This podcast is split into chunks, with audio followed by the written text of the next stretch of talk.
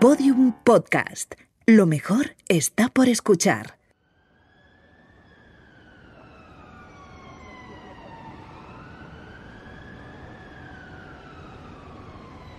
Estamos en Fleet Street, la calle de la prensa de Gran Bretaña. O al menos lo fue, porque los periódicos han echado el cierre. La calle que una vez se sobretransitó ahora está tranquila.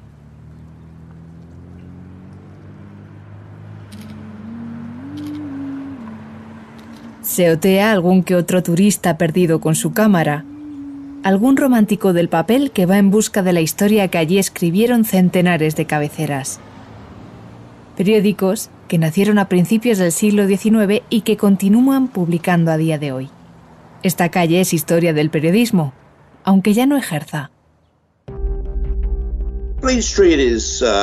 A, a street that's in central London. Fleet Street es una calle en Central London y desde principios del siglo XVIII hasta finales del siglo XX fue probablemente el corazón de la prensa en Gran Bretaña. I'm Maurice Chittenden and uh, Soy Maurice Chittenden y he sido periodista en esta calle durante 50 años. Soy autor del libro Exclusive, Los últimos días de Fleet Street.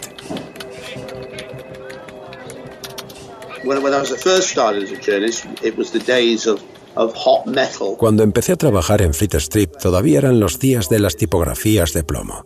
Era un lugar muy concurrido, con muchas furgonetas que dejaban las bobinas de papel donde después irían impresos los periódicos.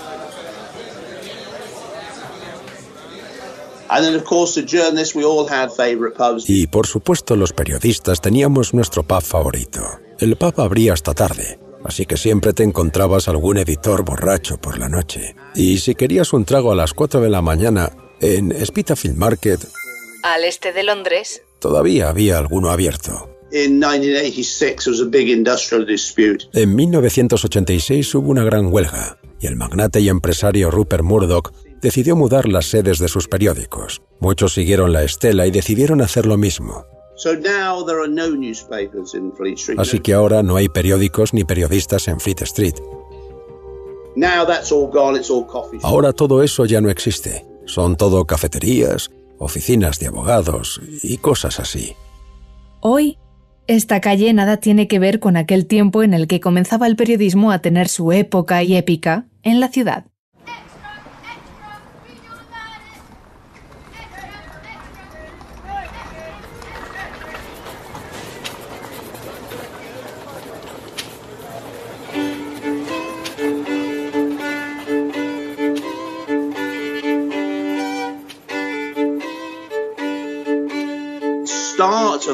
Al comienzo del siglo XIX, Fleet Street contaba con 52 diarios.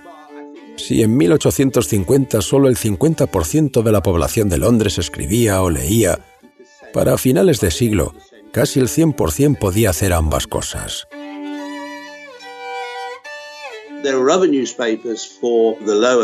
El periódico que más se leía entre las clases más pobres, que tomó mucha fama con el caso de Jack el Destripador, era Illustrated Police News. En ese mismo periódico, y en ese concreto caso, una mujer llamada Marianne, apodada Polly, hija de impresores y que se había criado en los alrededores de Fleet Street, aparecería el 31 de agosto de 1888 abriendo portada.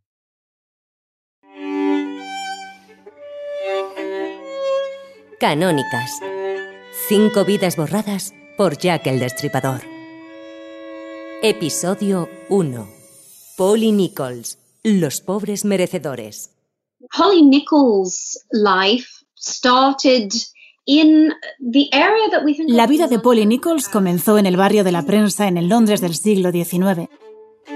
Her family were all Toda su familia estaba conectada de manera directa o indirecta con la industria editorial. Aunque estas personas no escribían historias, las hacían posibles, cuenta Hallie Rubenhold. La historiadora ha investigado la vida de Polly Nichols y nos la cuenta en su libro Las cinco mujeres, las vidas olvidadas de las víctimas de Jack el Destripador.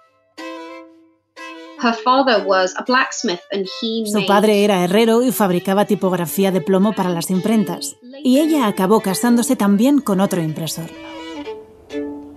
De Polly lo único que sabemos es que debía ser una tía muy agradable, muy maja, que se llevaba muy bien con la gente. Iván Figueiras también es escritor, autor de Jack el Destripador, caso abierto. Una mujer bastante alegre, que se conservaba muy bien para su edad. Parecía que tenía 10, 12 años menos de la edad que aparentaba, pero poco más se sabe de ella. Los relatos de varios amigos que la conocían son los que se han repetido una y otra vez hasta la saciedad, y es que de su vida o sea, de su persona, mejor dicho, no sabemos prácticamente nada. Probablemente que fuese eh, una persona agradable y una, y una buena persona, y amiga de sus amigos.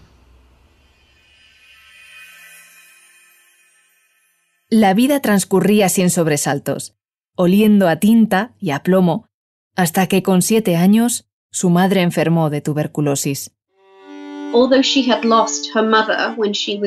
Polly perdió muy joven a su madre y le tocó ser la mujer de la casa a una edad muy temprana. Es cierto que en la familia había varones. Estaban su hermano y su padre y eso significaba dos salarios en la casa. Tenían cierta estabilidad económica.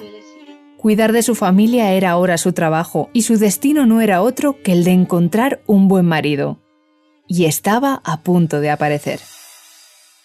Cómo conoció al joven William Nichols se desconoce. Quizás se lo presentó su hermano. Ambos eran de la misma edad y trabajaban en el sector de la imprenta. Con él, Polly a los 19 años contrajo matrimonio en 1864. Incluso cuando se casó, ella y su marido siguieron viviendo con la familia de Polly en una casa muy estrecha. En el número 30 de Bovary Street, cerca de las oficinas del Daily News, un periódico que en esa época editaba Charles Dickens. Como era de esperar, la familia Nichols comenzó a crecer y la casa iba menguando.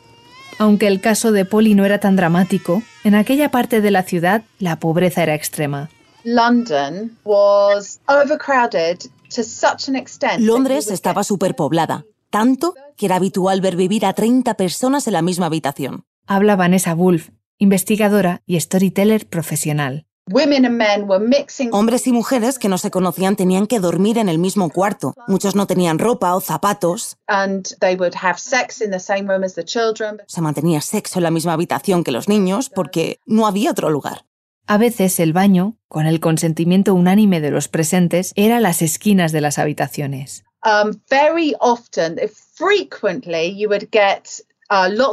Muy frecuentemente se veía dormir a muchas personas en la misma cama, llena de pulgas. Y era extremadamente común que una madre matara involuntariamente a su hijo al rodar en la cama mientras dormía. Cuando llegaron los niños, la casa se hizo más y más pequeña, así que Marianne y William Nichols solicitaron una de las primeras viviendas sociales de Londres, las residencias Peabody.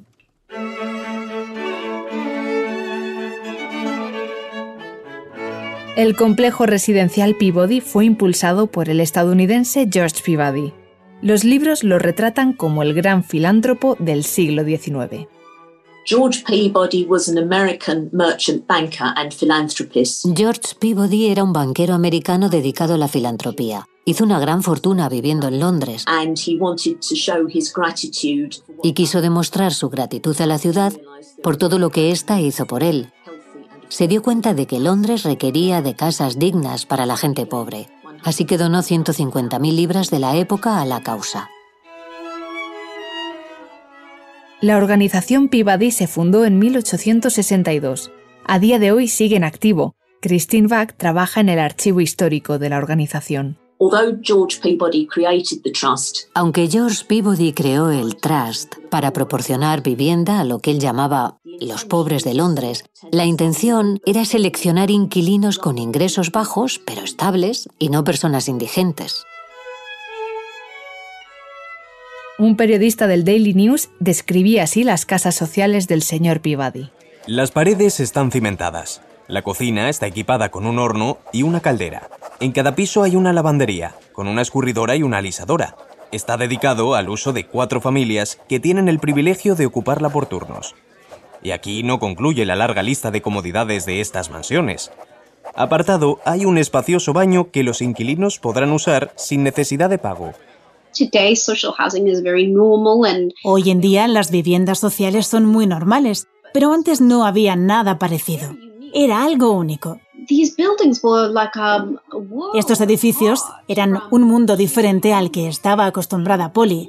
Eran pisos limpios, espaciosos, con más de una habitación. Una para la pareja, otra para las niñas y otra para los niños. Y había calefacción en todas las habitaciones. Era increíble, algo revolucionario, todo lo que una familia así hubiera deseado. Polly y medio Londres deseaba poder pasar los estándares que pedía el señor Peabody para poder ser una de las familias afortunadas. Debían proporcionar evidencia de su salario semanal promedio y una referencia de su empleador y desde la organización estaban obligados a inspeccionar la vivienda del posible inquilino para comprobar que la mantenía limpia y ordenada, incluso si las instalaciones eran deficientes. Ellos eran lo que en la época la clase alta llamaba deserving poor, los pobres merecedores, aquellas personas pobres con buenas intenciones, pobres dignos de una casa. Para vivir en la comunidad de Peabody había una serie de normas escritas de las que, de nuevo, el Daily News se hizo eco. Se ordena la limpieza de los pasillos, escaleras y armarios comunes. Deben ser limpiados todos los días antes de las 10 de la mañana. Ningún hombre que quiera ocupar la vivienda deberá ganar más de 30 chelines a la semana. El supervisor se asegurará de darle una plaza preferente a las familias cuyo proveedor económico regrese a tiempo para cenar con su familia. Polly y William se ajustaban al perfil y lograron ser de las primeras familias en habitar un piso Peabody. Christine Bach nos manda una fotografía de unos registros tomados a mano. Datan de 1875. ¿Cuál es su nombre? William Nichols. ¿A qué se dedica? Trabajo en imprenta. ¿Dónde exactamente? En la imprenta William Close Sons. Estamos en Duke Street, a unas manzanas de aquí. ¿Viene con familia? Sí, esposa y tres niños. Tienen nueve, siete y cinco años. Perfecto. Puede usted incorporarse al edificio Peabody en la calle de Stanford Street. Segunda planta, bloque D. Número 3. Aquí tiene las llaves. El edificio se encontraba cerca del río Támesis, al lado de lo que hoy es la parada de metro de Waterloo. Parte de las viviendas se demolieron en 1970, pero todavía siguen algunas en pie. Todo parecía ir como Paul imaginó. Crear una familia respetable, disfrutar de una vivienda digna, una vida de oportunidades para aquella niña de clase obrera. El trabajo iba bien y pronto llegaron dos hijos más. Sin duda, Polly fue muy afortunada. Pero por desgracia, su marido comenzó a engañarla con la vecina, una cosa que ella no toleró ni soportó. Y finalmente Polly acabó abandonando su hogar.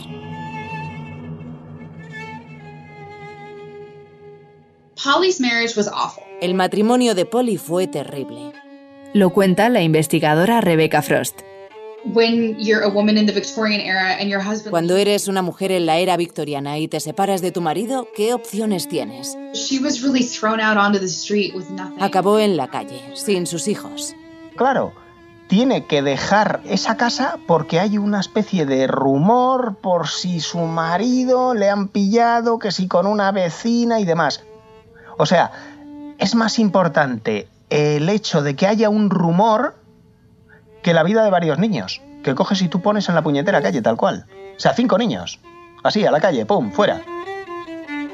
Polly had to leave her kids Polly tuvo que dejar a sus hijos porque no los podía mantener.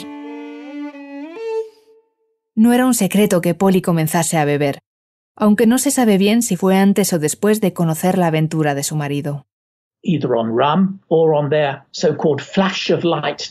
Bebía ron en una combinación que llamaban relámpago, porque un sorbito te chutaba de energía. El profesor Robert Hume Cuenta que la progresiva adicción al alcohol de Polly se utilizó como argumento por parte de William Nichols para justificar el abandono. La separación llegó en marzo de 1880, en una sociedad que contemplaba el divorcio, pero como dice Eduardo Valls, profesor de literatura inglesa en la Universidad Complutense, lo contemplaba de aquella manera. Hasta 1857 sí había divorcio, pero tu divorcio no se dirimía en juzgado, iba por la Iglesia de Inglaterra. Tu divorcio se discutía en el Parlamento, ahí cualquiera podía entrar. El procedimiento hacía que las causas de divorcio fueran muy restringidas. A adulterios, lo que se llamaba criminal conversation, conversación criminal. Conversation, es decir, conversación, se usaba como eufemismo para indicar si habías tenido una relación sexual. La conversación criminal, por tanto, era aquella relación que no se debía tener. Si acababas teniendo lo que se llama una, una conversación criminal, es que a lo mejor no te divorciaban y encima acababas en la cárcel. Entonces era más el riesgo que la ganancia. One thing that's important to remember is that the Victorian era was geared towards men. Una de las cosas que es importante saber es que en la era victoriana los hombres eran el sostén de la familia. Esto significaba que cuando las mujeres salían a buscar trabajo, estaban infravaloradas y muy mal pagadas. La sociedad estaba diseñada de tal manera que las mujeres no podían mantenerse solas económicamente. Sin posibilidad de encontrar trabajo, Polly acabó registrándose en lo que llamaban una workhouse.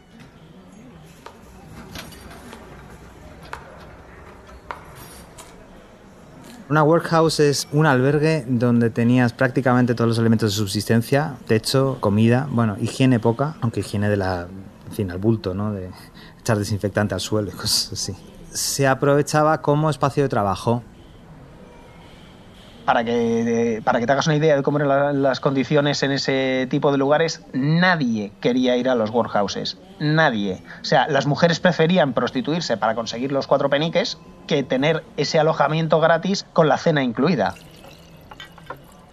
Lo que hay que imaginarse es un primero un dormitorio, la parte digamos del fondo de la workhouse, porque en el centro digamos o tenía un gran patio tenía un gran taller y al fondo tenías los dos dormitorios que eran pues una gran nave, camas de madera bastante, sobre todo bastante estrechas. ¿Por qué? Porque permitía poner cada vez más. Era una alternativa a la cárcel, te cogían y si el juez estimaba que a lo mejor a la primera decían, bueno, pues no te vamos a meter en la cárcel, pero vete aquí para que, porque así no vives en la calle y te, te vas a esto. Así que en cierto modo también puedes decir que eran cárceles privadas, de alguna manera, ¿eh? hasta cierto punto.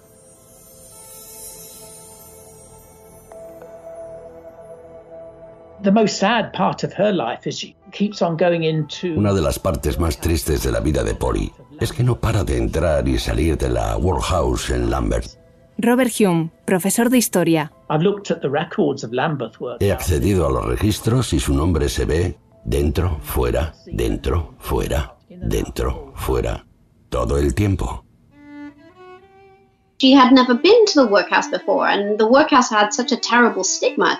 Polly nunca antes había tenido que acudir a uno de esos lugares, y si acababas allí significaba que habías fallado en la vida.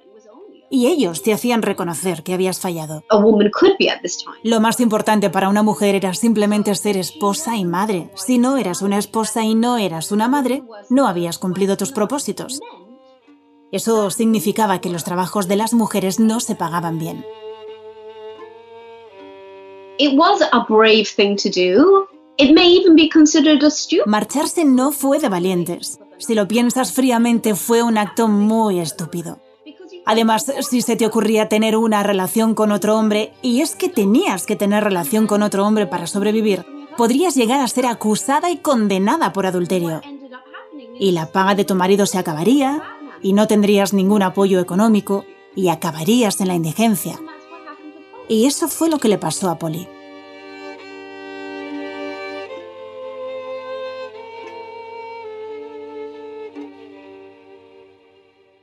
A Polly no le quedó otra que pedir limosna en las calles de Londres, junto a la mitad de la población.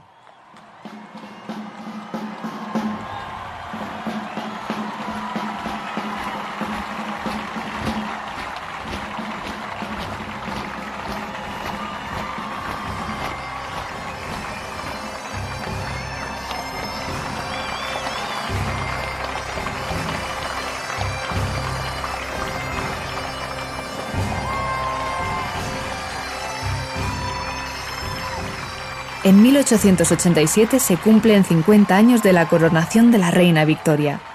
Por supuesto, hay que celebrarlo. Londres se viste de sus mejores galas, con desfiles y muchas guirnaldas de flores. Efectivamente, es cuando se cumplen los 50 años de la subida, vamos, de la coronación de, de Victoria. Se inaugura una línea de metro, conciertos, festivales, etc. Un año en el que la opulencia de la corona contrastó como nunca con la escasez del pueblo. En ese contraste lo que se ve es cómo ese imperio se da cuenta o tiene delante el malestar en la cultura victoriana. Toda esta miseria que se hace visible por primera vez. Entre los años 70, lo que sí hay es pequeñas, pequeñas crisis muy potentes, muy localizadas, que generan muchísimo paro. Y eso hace que se tenga que relanzar la economía en los años 80 a través de un, de un impulso del consumo. Se han bajado los salarios. Eso hace que las condiciones sean aún peor. Cala entonces el mensaje marxista. Ese año, tras meses vagando por la calle y coqueteando con las workhouses y el alcohol, Polly Nichols, que probablemente ya había perdido toda esperanza, se une a un pequeño asentamiento en Trafalgar Square. Mujeres y hombres sin techo, con trabajos precarios, dormían apelotonados en los regazos de las estatuas de la histórica plaza. Polly Nichols acaba en Trafalgar Square, durmiendo a la intemperie, lavándose en la fuente. Lo que se contó en los periódicos aquel 1887, un año antes de los asesinatos del destripador, fue solo la celebración de los 50 años de la reina en el trono y cómo todo el mundo salió a la calle a celebrarlo. Pero lo que no se contó de aquel año fue que en Trafalgar Square los trabajadores se sublevaron por sus derechos. Gente pobre, desempleada, decidió acampar allí para protestar por sus condiciones de vida.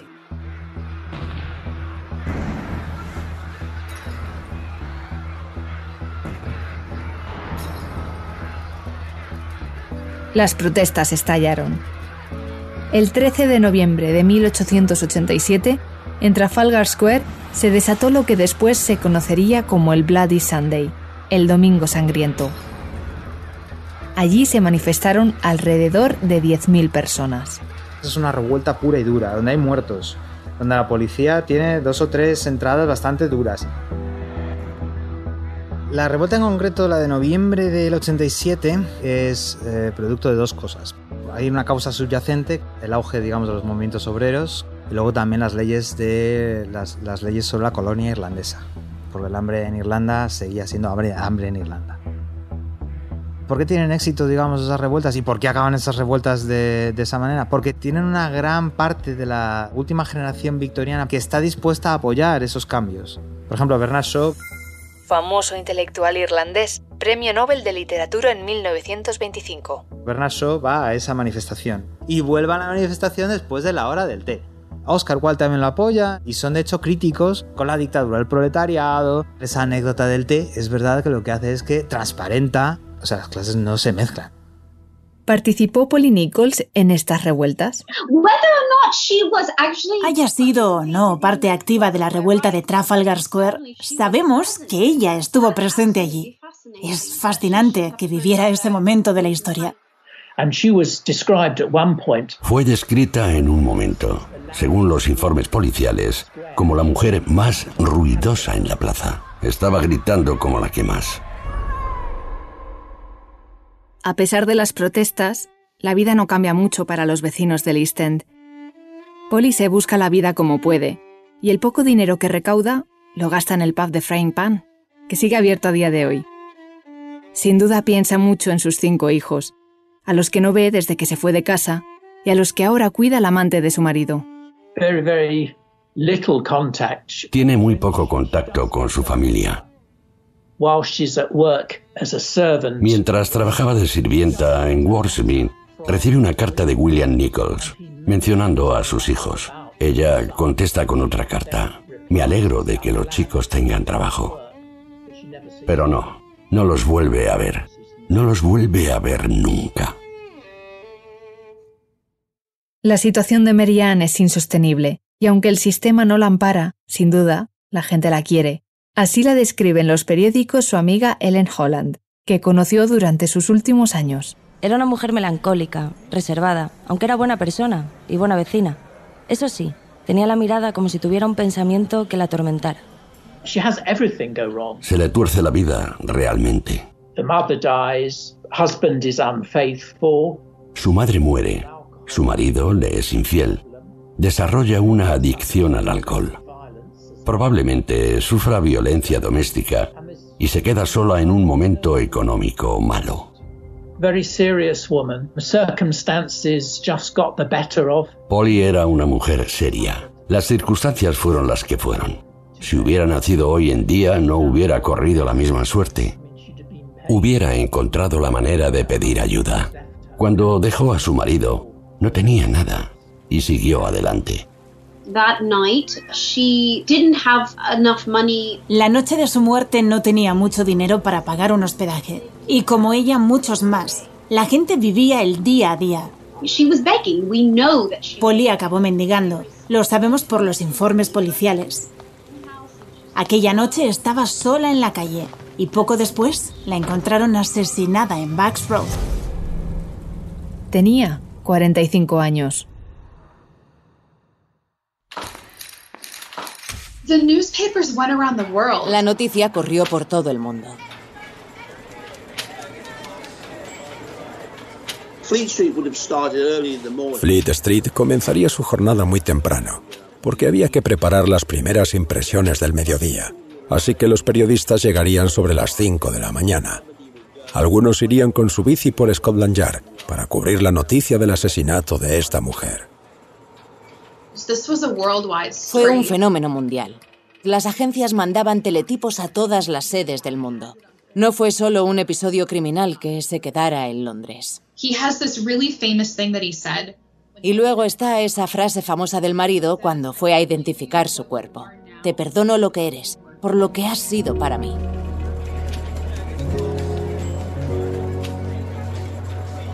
The daily papers would go to press about 10 o'clock at night. Los diarios volverían a la imprenta a las 10 de la noche con actualizaciones.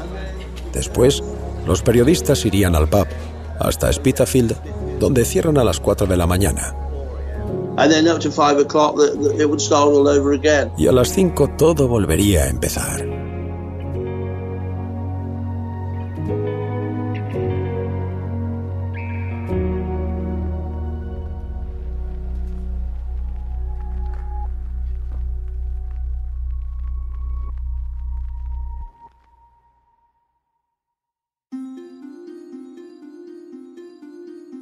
Ocho días después, los periodistas regresarían a Whitechapel para escribir sobre otro brutal asesinato. La mujer iba vestida con una falda negra y unas medias de lana rayas rojas y blancas. Se convirtió en la segunda víctima canónica de Jack el Destripador. Se llamaba Annie Chapman.